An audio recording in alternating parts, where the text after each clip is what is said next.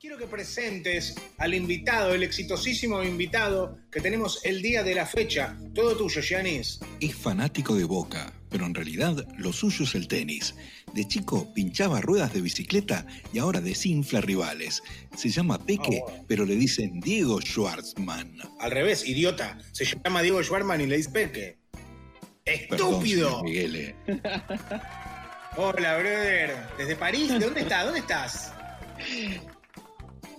No, ahora estoy en Alemania. Hola, Uh, Miguel. ¿Cómo andas? Me gustó la presentación, ¿eh? Sí, es un asistente virtual que tengo tipo Siri, que se llama Giannis y yo lo configuré y Sí. le, ca- le cae muy mal Chela y le caes muy bien vos. Ah, es excelente. ¿Y qué le podés decir? Hola, Giannis, contame algo de Chela y te, y te lo insulta? Sí, podés preguntarle algo, preguntarle algo de Chela.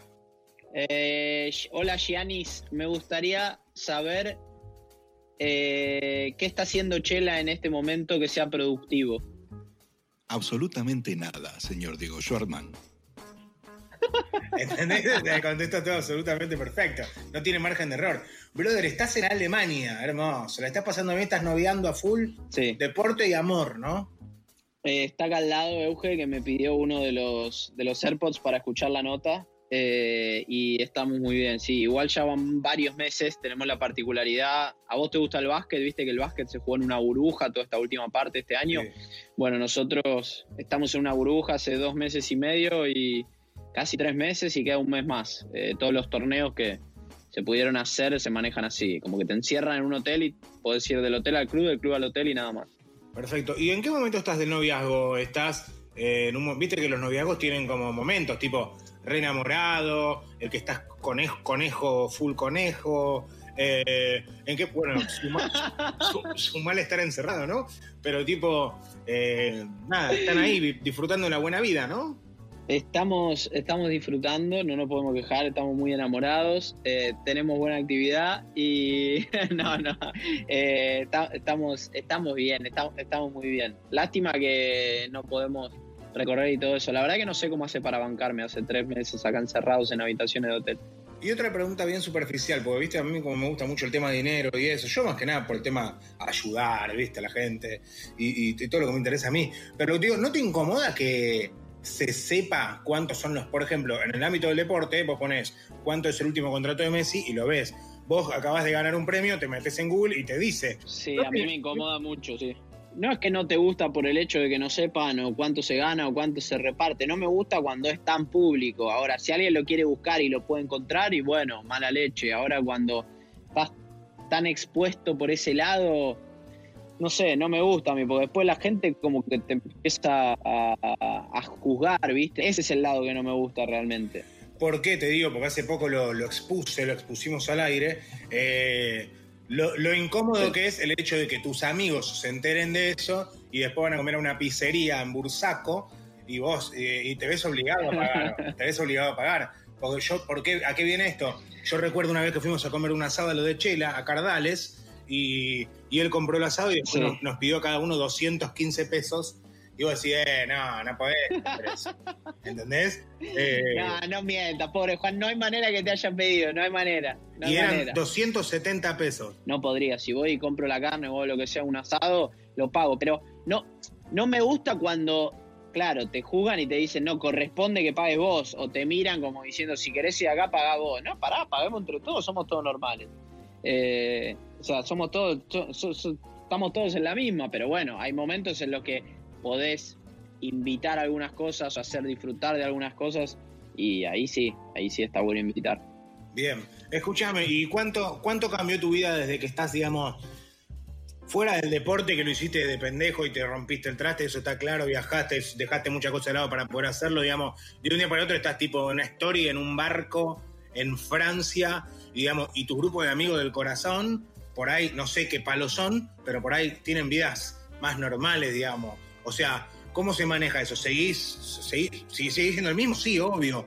Pero es, viste, que hay algo que es distinto. Te vas Sí, haciendo obvio. más amistades, gente que por ahí te gusta viajar y decir, no, me junto con este que se puede ir de viaje. Digamos, ¿seguís teniendo los amigos de siempre? de siempre, de siempre, de siempre. Y sigo hablando y sigo haciendo la videollamada y nos divertimos y me joden y me vuelven loco cuando subo una foto en un barco o cuando estoy mejor en el ranking o cuando me doy un gusto me vuelven loco. Eso también es lo que te hace el cable a tierra para, para no, no, no ser otra persona cuando las cosas van bien. Pero eh, también me gusta incluirlo, es lo que decías antes de la otra pregunta. O sea, si las cosas me van bien y podemos ir de viaje y puedo invitar a, hacer al- algo a al- algún amigo o a mi familia o a mi novia o al que sea, y bueno, esa es la parte que me gusta invitar y aprovechar lo que está pasando. Lo único que soy cholulo es con el fútbol yo. ¿Quiénes te empezaron a seguir que vos decís, no, boludo, no puedo creer? O que este chabón me mandó un mensaje para venir a verme, me pidió dos tickets, eh, no sé, Rooney. Bueno, el Diego número uno, eh, que de la nada me llegó un mensaje desconocido hace 3, 4 años al celular, número desconocido, audio de un minuto, pongo play, era el Diego, atrás del audio. Decía, Eh, después, hoy por- eh, eh, Es excelente. Decía que me había, que ya no era más Dieguito, que me había transformado en Diego. Después de, me mandó después de ganar un partido importante. Y después, una vez que fui a visitar a la selección a ver un entrenamiento, llegué, había perdido con Nadal en cuarto de final de Roland Garros en 2018. Y llegué y, y saludé a Messi la primera vez que lo conocía. Y me empezó a hablar del partido, que el día anterior habían visto el partido y dije, mentira, cielo es un extraterrestre, no ve tenis, ¿entendés? Y ahí me volví loco. ¿Te sigue Messi? No, no me sigue. Le podemos pedir que me siga acá. Ah, yo no hace falta que le pida porque a mí me siga. che, eh, me gustó mucho, me gusta cuando te veo enojado o, o medio plantado. Y me refiero a la hermosura de video esa de audio. De, de es una pieza artística. La que Chela te dice, vamos, vamos. Y vos le decís, dale, idiota, decime algo que me sirva para el partido. Me decís, vamos, vamos, vamos, vamos. terrible lo que me está pasando. ¿eh? No me digas más, vamos, decime algo que me, que me sirva para el partido. Pasaron dos cosas. La primera, el día anterior, yo gano eh, octavo de final contra un italiano y todo el partido enfocaban a mi preparador físico y abajo le ponían Coach Schwartzman, Juan Ignacio Chela. Todo el partido. No lo enfocaron ni una vez a Juan. Y estaba al lado. Y Chela jodiendo puso gracias a mi cirujano por todo lo que hizo este tiempo, no sé qué, jodiendo. Partido siguiente en cuarto de final, mi preparador físico tiene la manía de gritarte vamos, de alentarte de esa manera y decirte que vas a jugar cinco horas, cinco horas más, fiera, cinco horas más, fiera. Y llegó un momento, yo había perdido muchas chances, encima fáciles, y le empecé a decir, no me digas más, vamos. Y se lo dije a mi preparador físico, y en todos lados salió que era Chela.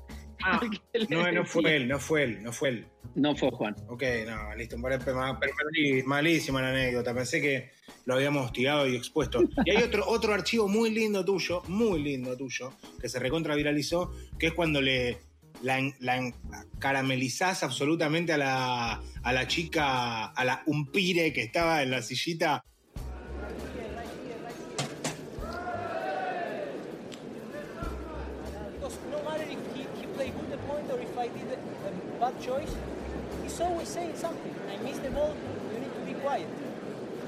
Every point saying, come on, KA, come on, KA, shut But uh, you think I, I am not right? Okay, you are with me. You make me smile now.